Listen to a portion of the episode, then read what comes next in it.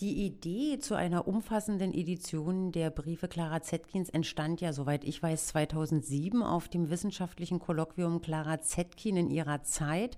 Neue Fakten, Erkenntnisse und Wertung.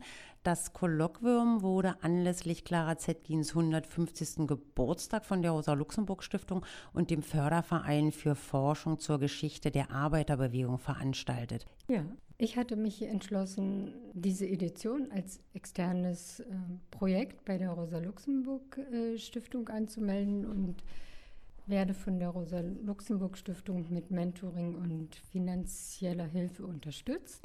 Und nun sind ja fünf Jahre eine wahnsinnig lange Zeit und stelle mir vor, Sie sind wirklich von einem Archiv ins nächste Archiv gegangen, um all diese Briefe, Dokumente zusammenzusuchen. Es war ein großes Gefühl von, von Respekt und Achtung in mir. Und ich dachte, wenn ein Mensch ähm, das alles leisten konnte, dann wird es mir doch gelingen, es zu dokumentieren.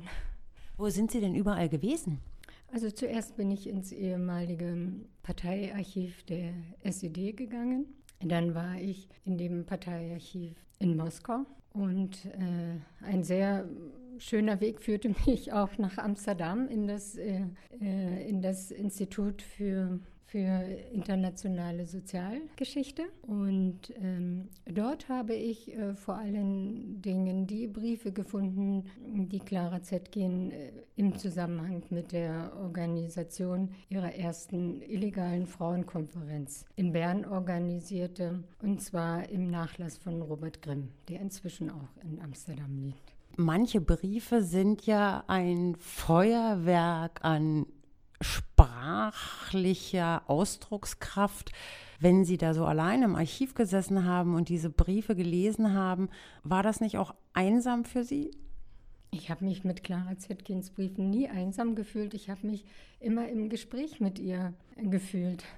Ganz besonders äh, deutlich kommt äh, zum Ausdruck, wie konsequent sie vom ersten Tag des Krieges an Friedenskämpferin war. Und das fand sie eine Selbstverständlichkeit. Und äh, danke, dass Sie auf die sprachliche äh, Kompetenz von Clara Zetkin zu sprechen kommen. Ja, ihre Sprache ist also außergewöhnlich stark, bildhaft und auch mit Humor gespickt. Und ich denke, dass sie sehr belesen und nachdenklich auch in ihren Briefen ist. Also sie lässt Raum für, für die Briefpartner, äh, ihren Gedanken zu folgen. Es ist ein, ein Mitdenken. Und das hat mich auch immer wieder motiviert, äh, diesen Band zu Ende zu bringen. Die, diese Ermutigung zum Mitdenken. Und sagen Sie, äh, Sie haben doch auch Originalbriefe oder in erster Linie Originalbriefe von ihr gelesen. Wie ist denn Clara Zetkins Handschrift? Clara Zetkin hatte äh, eine schöne Handschrift. Äh, sie war nur gehandicapt äh, durch ihr Augenleiden und ähm, durch die, also durch äh, Krankheiten. Sie muss so etwas wie eine Neurose an den Händen gehabt haben und wenn es die rechte Hand betraf, dann war es natürlich schwierig zu schreiben. Sie sagte selber von sich, es ist bestimmt eine Sauarbeit, sich durch meine Hieroglyphen hindurch zu kämpfen. Aber sie hatte auch Sekretärinnen, die äh, die Briefe tippten und dann war es sicher für die Adressaten auch eine Erleichterung. Und Sie sind aber in der Zwischenzeit so sehr spezialisiert, dass Sie sogar die Handschrift Clara Zetkrins von anderen Handschriften unterscheiden können? Ich denke, ich denke schon.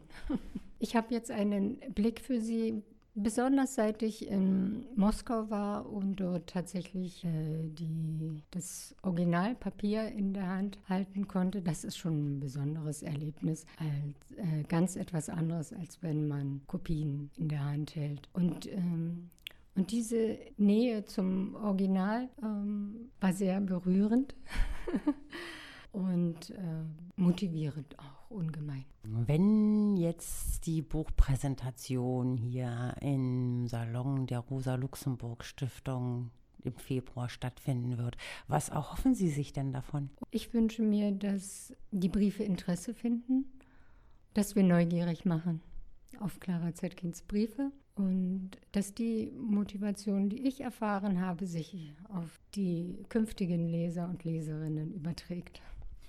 Vielen Dank für das Gespräch. Ich danke auch.